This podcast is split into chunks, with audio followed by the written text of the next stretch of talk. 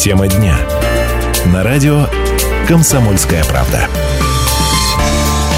Эфир на радио «Комсомольская правда» продолжает программа «Тема дня». Итак, вот о чем мы сегодня хотим поговорить. После авиакатастрофы в Ростове-на-Дону среди населения может упасть спрос на авиабилет, поскольку люди опасаются повторения происшествия. Такое мнение высказал глава Федерального агентства России по туризму Олег Сафонов. Напомню, самолет, летевший из Дубая, упал в ночь на субботу в Ростове. Погибли 62 человека. Ставропольские спасатели также участвовали в ликвидации последствий аварии в аэропорту. И, собственно говоря, они уже вернулись домой. Сейчас новости приходят из Бельгии. Там два взрыва в брюссельском аэропорту. И вот, как мне рассказали, несколько устройств там еще также не сработали. Опять же, ситуация в Египте, которая случилась у нас в октябре. Ну, много всего, да, происходит.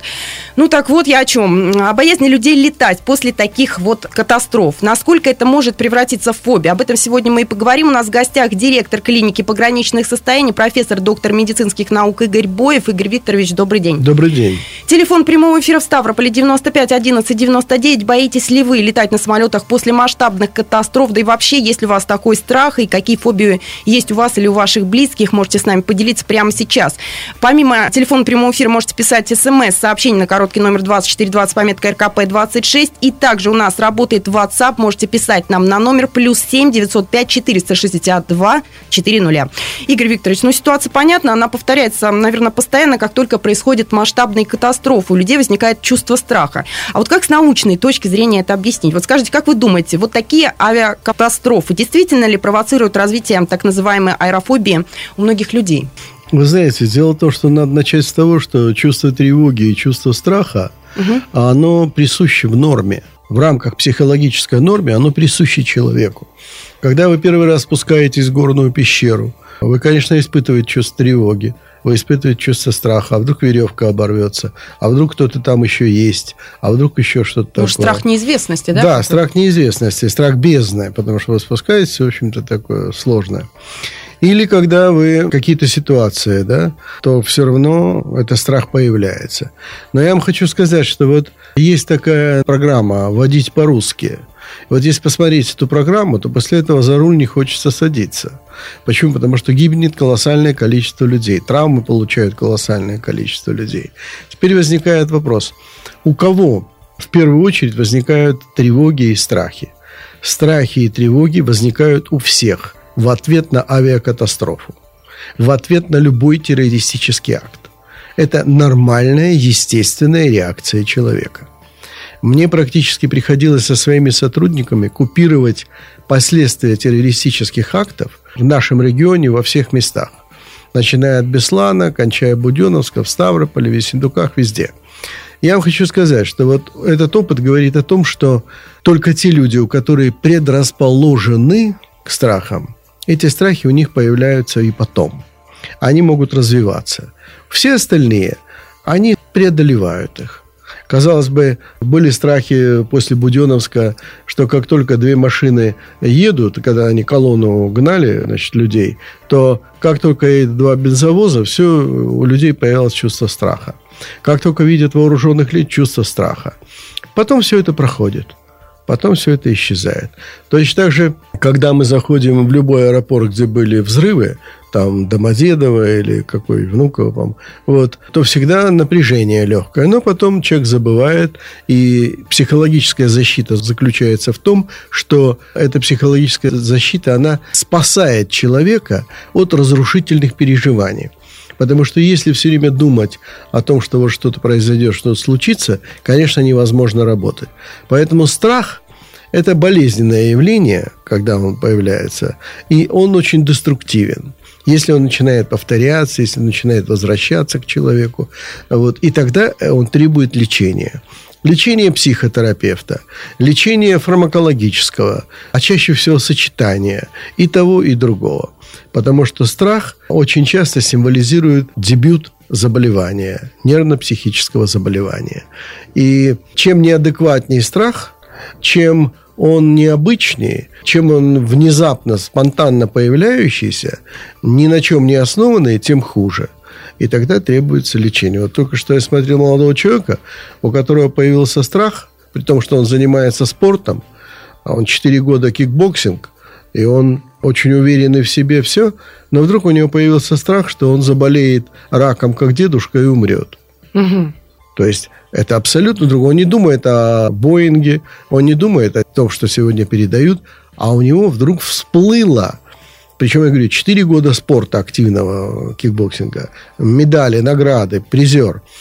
Но вдруг у него появляется мысль, что вот он показал, что он побледнел, что у него руки стали дрожать, и у него появился страх, что а вдруг, как у дедушки, у него рак, и он умрет. То есть это может как внезапно это появиться? дебют, это дебют заболевания. Мгм. Это дебют заболевания серьезного. И, конечно, мы лечим уже тогда занимаемся. Телефон прямого эфира 95 11 99. Мария, добрый день. Здравствуйте. Пожалуйста, скажите, вот после таких событий, да, как вот, к примеру, в Ростове-на-Дону произошло, боитесь ли вы Да. летать на самолетах? Э, Вы знаете, ну сказать боюсь или не боюсь, э, ну, наверное, не боюсь, потому что это все-таки, может быть, теория вероятности, может быть, еще что-то. Никто не застрахован. Если лететь надо, то значит полечу. Правильно, Других абсолютно вариантов верно. у меня нет. Абсолютно Э, верно. Если, если да. нужно быстро это сделать. На поезде я не выберу, мне нужно на самолете. Так что, ну, полечу. У меня вопрос еще есть. Можно Мгм, я задам? Пожалуйста, Да, пожалуйста. Да, Игорь Викторович, скажите, пожалуйста, а как к вам непосредственно можно попасть? Вот мне нужна ваша консультация. И, конечно же, мне нужна конфиденциальность, то есть чтобы там ни документов, чтобы не мою фамилию, мне просто должность Да, не пожалуйста, позволяет пожалуйста. раскрывать это все. К вам лично могу я прийти на прием? Да, И вторник. как, как мне к вам да, попасть? э, Мария, вот я вам хочу сказать, что вторник и четверг с 10 утра и до самого вечера, до глубокого, э, у меня консультация в клинике пограничных состояний. Ну, по адресу. Ленина 417, корпус 3. Это третья городская больница. Телефончик также назову 95 65 56. да. Или 99 10 33. Спасибо большое. Телефон прямого эфира 95 11 99. Можете дозвониться к нам или написать смс-сообщение на короткий номер 2420, пометка РКП 26. И, Игорь Викторович, вот смс-сообщение пришло. Да. Так, эм, Арсен нам пишет, часто вижу людей, которые боятся ездить в лифте, в основном это или сельские жители, или горожане из частного сектора.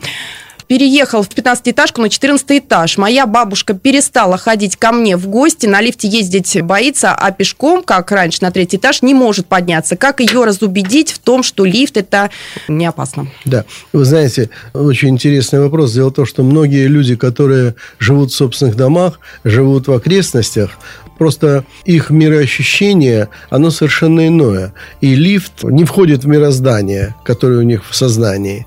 И поэтому, когда возникает вопрос о лифте, это всегда проблема. Это всегда переживание.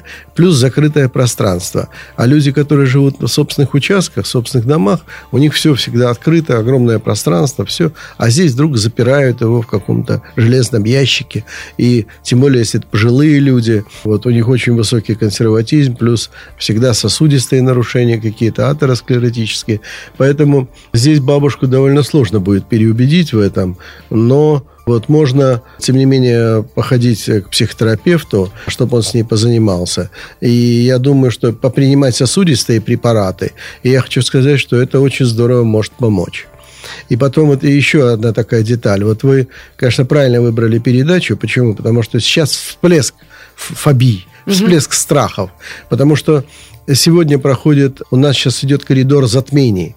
9 числа было солнечное затмение марта, 23 марта лунное затмение. За неделю до и после это колоссальная бомбардировка нашего мозга, наших нейтронов различными космическими частицами физическими частицами. И поэтому статистически доказано и в начале 20 века о том, что изменения вот космоса, они влекут за собой тревогу, беспокойство у людей к этому склонных. Увеличивается количество аварий, увеличивается количество авиакатастроф. И я отношу вот это учащение катастроф, как раз они все попадают в коридор затмений.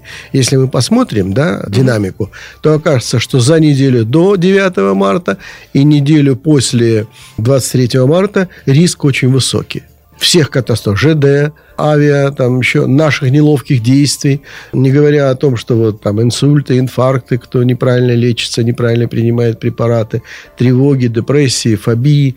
Вообще риск принятия неправильных решений очень возрастает. Вот пришла пара, и они говорят о том, что мы хотим разойтись. Я говорю, а можно принять это решение там в апреле, например, через месяц? Но они подумали, поговорили, мы, короче, согласились через месяц. Я уверен, что через месяц они придут к совершенно другим выводам. Потому что сегодня они оба ранимые, оба чувствительные, оба утонченные такие эстеты. И на них особенно сказывается вот это геомагнитные колебания, вот все воздействия космоса. Поэтому мы предложили им перенести решение э, на апрель. Мы ненадолго прервемся, после этого продолжим сразу после выпуска новостей. Вы узнаете, какие бывают самые распространенные фобии, и, собственно говоря, можно ли справиться с фобиями. Оставайтесь с нами.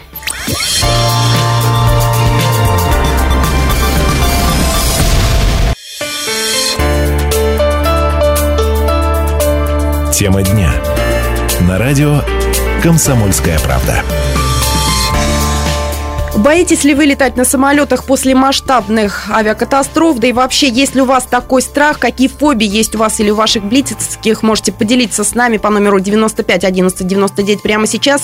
Написать смс-сообщение на короткий номер 2420 пометка РКП 26 или писать нам в WhatsApp на номер плюс 7 905 462 400. И я напоминаю, что у нас в гостях директор клиники пограничных состояний, профессор, доктор медицинских наук Игорь Боев. Мы говорим сегодня о фобиях, но вот сейчас частности, об аэрофобии. Я вот по себе знаю, что после долгого перерыва, не летая на самолете, я очень боялась лететь, какой-то страх, паника, ну и так далее, все эти симптомы. Да, да, да. Вот как понять, что у тебя именно аэрофобия? Вот в моем случае это не был такого, это такой вот страх, наверное, кратковременный. Ну да. Который, в принципе, если, как я поняла из ваших слов, если это постоянно происходит, то уже перерастает в фобию. Если он кратковременный, то это страх, то есть это ну, разные да, понятия. Да. Вот как понять, что именно...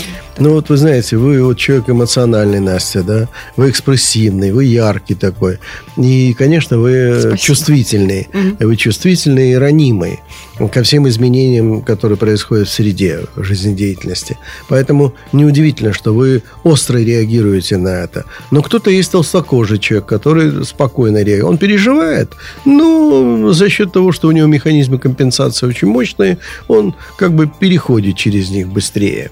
И вы одинаково летаете, все, но у вас еще переживания сохраняются и в самолете, и после самолета, а у него вообще никаких. Отличить же, когда идет страх в рамках нормы, или страх, который идет уже симптомы. Вот представьте себе, что у человека страх, да, аэрофобия, страх смерти, там любой другой страх, инсультофобии, угу. там инфарктофобии. Но он начинает обрастать. Он начинает обрастать. Вдруг потливость, холодный пот, горячий пот дрожат пальцы рук, дрожат пальцы ног. Появляется ощущение одышки, нехватки воздуха и ощущение, что вот смерть близка. Так? Появляется повышение давления. Вдруг он начинает прыгать. Давление там, для кого-то 140 – это уже очень высокое давление. Это гипертонический криз. Вот, поэтому очень часто фобии начинают сопровождаться вот таким разрастанием. И они обрастают вот этими симптомами другими. Это уже как бы в рамках патологии больше.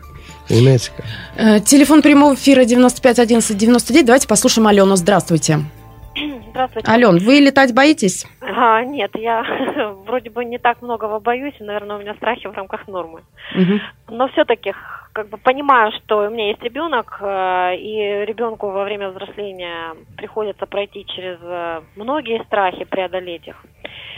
Хотела спросить, какая основная методика работы со страхом? Вот если я наблюдаю, что э, ребенка, например, тормозит что-то, потому что он этого боится, как ему помочь это все перевести в, угу. в сознательный уровень и чтобы он перестал бояться и начал действовать. Ну, да. Очень хороший вопрос. Да. Спасибо, Алена. Игорь Спасибо, Викторович. хороший вопрос. Вы знаете, вы никак не сможете ребенка перевести в сознание, чтобы он по-другому реагировал. Но техники, методики заключаются в том, чтобы он чувствовал вашу теплоту теплоту ваших рук, теплоту вашей груди, чтобы его чаще прижимали к себе, там играли с ним, обнимали, целовали, говорили, что любите его. И главное, чтобы это не просто было постоянное заверение в любви, а чтобы вы вместе проводили время.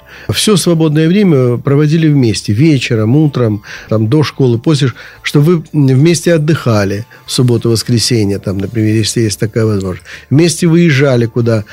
Тоже он должен быть уверен, что мама рядом, или папа рядом, или родители рядом, и что они всегда помогут, что это самый надежный. Чем больше он будет чувствовать любви, чем больше он будет чувствовать теплоты, тем ему будет спокойнее, тем ему будет ровнее. И вот эти вот объятия, вот когда идут, держатся за руку, вот это очень важный момент общения, невероятно важный. Не словесного, а телесного общения. Понимаете? Поэтому мы не только должны говорить слова всякие хорошие, но мы еще должны... Почему люди, например, там часто обнимаются, целуются, тогда, когда они хотят показать, что они, в общем-то, хорошо относятся к человеку, они дорожат им, они любят его, они ценят его. И ребенок должен чувствовать, что он, в общем-то, неприходящая ценность для родителей в частности. Игорь Викторович, я прочитала, что специалистами зафиксировано и описано более 300 видов фобий. 367 видов фобий по энциклопедии американской. Вот, пожалуйста, э, мы обещали нашим слушателям рассказать, да. какие самые распространенные. И, может быть, самые необычные. Да, самые распространенные на сегодняшний день – это, прежде всего, инсультофобия, инфарктофобия, это тонатофобия, страх смерти – но страх смерти вообще лежит в основе практически всех фобий. Вот, поэтому сегодня канцерофобия, боязнь заболеть раком, угу. это тоже очень распространенная в зависимости от того, какую жизнь ведет человек, ВИЧ-фобия может быть и достаточно распространенная, сифилофобия там достаточно распространенный такой вариант. А вот в отношении экзотических, вот здесь, знаете как, вот если у человека появляется ВИЧ-фобия, но при этом он общается с девушками весьма такого облегченного поведения, в клубах, там где-то еще, то это, в общем-то, нормально, потому что он переживает. Вот. Но если он уже перестал ходить по клубам, он перестал, и у него все равно сохраняется этот страх, он же сделал анализы, все многократно в трех лабораториях, а ВИЧ-фобия сохраняется. Это говорит о том, что это уже болезнь. Да, вот еще точно так же, как и инфарктофобия. Угу. Человека обследовали, сказали, что все нормально. Он съездил в Германию, и там сказали, что все нормально. Съездил в Дубай, и там сказали, что все нормально. Но он продолжает испытывать этот страх, э, то, конечно, это уже болезнь. Это уже психическое нарушение. Вот. Теперь экзотические виды фобии. Когда вдруг ребенок приходит к матери и говорит о том, что он боится скорпиона. В Ставрополе нет, их нет, все. Да. И он где-то об этом прочитал, он видел мультик, еще что-то такое. И вот когда у детишек... То, что у них наблюдается перенос из мультика в реальную жизнь, э, ну, это пять минут и прошло. Но если вдруг это фиксируется, и такой, в общем-то, экзотический страх. И он говорит, мне часто кажется, когда я засыпаю, вокруг меня песок, и скорпион ползет ко мне, то, конечно, это начало расстройства. И здесь надо быть очень... Вообще любые экзотические страхи, любые необычные страхи, он приходит на наше водохранилище Новотроицкое, а у него страх, что там вдруг акула подползет и откусит ему ногу. Ничего себе. Да. И он боится купаться. И он говорит, я буду плавать только на матрасе. Я у него спрашиваю, ну на матрасе акула прокусит его, потом тебя? Нет, матрас нет. То есть взаимоисключающие вещи. С одной стороны, экзотика, акула где там нет, объясняет. Вот там завелись какие-то американские рыбы большие, действительно плавают. И вдруг там и акулы также. Ну, огромное количество, конечно, фобий. А, обо всем мы сегодня не успеем рассказать. Но вот, Игорь Викторович, может ли человек самостоятельно справиться со своими вот такими страхами? Или самому это сделать не получится? И как с этим справляться в клинике пограничных состояний, да. Вы знаете, человек может справиться со своими страхами, если они, например, у него находятся в рамках нормы, возникли, и чуть-чуть зашкаливают выдерживают там за границы верхние, нижние границы нормы. Он может с ними справиться. Почему? Потому что чем больше он будет общаться с природой, чем больше он будет свободное время уделять фильтрации своего сознания, фильтрации своего мышления, очищать и сознание, и мышление, тем выше вероятность, что он сможет себе помочь. Ну а короткая методика, которую вы используете? Или это секрет? Мы используем, нет, почему? Мы используем телесно-ориентированную психотерапию очень широко. Мы используем трансактный анализ достаточно широко. И главное, мы используем личностно-ориентированную психотерапию, которая, в общем-то, очень эффективна именно при этих состояниях. Игорь Викторович, в заключение нашей программы я прошу от вас, наверное, какой-то совет, рекомендацию тем людям, которые действительно сейчас боятся летать на самолетах, с чего вот начали, тем предлагаю закончить. Ну, прежде всего, это некое философское отношение к жизни. Чему суждено быть, тому суждено. Кому суждено сгореть, тот, значит, не утонет. Поэтому, исходя из этого, точно так же и в отношении аэрофобии. Но все равно, даже при философском отношении, человек все равно будет, конечно, переживать. Угу. Даже в рамках нормы всегда будет чуть-чуть переживать. Но одно дело, когда он просто переживает, и другое дело, когда он требует, чтобы с ним летел вместе психотерапевт чтобы принимал определенные препараты, сочетающиеся с виски, не сочетающиеся в период полета, но чтобы рядом был психотерапевт. Спасибо большое. Я напоминаю, что клиника пограничных состояний в городе Ставрополе расположена по адресу улица Ленина, 417, телефон 95 65 56. И у нас в гостях был директор клиники пограничных состояний, профессор, доктор медицинских наук Игорь Боев. Игорь Викторович, спасибо, что пришли. Спасибо вам. Меня зовут Анастасия Ильина. Всем удачи.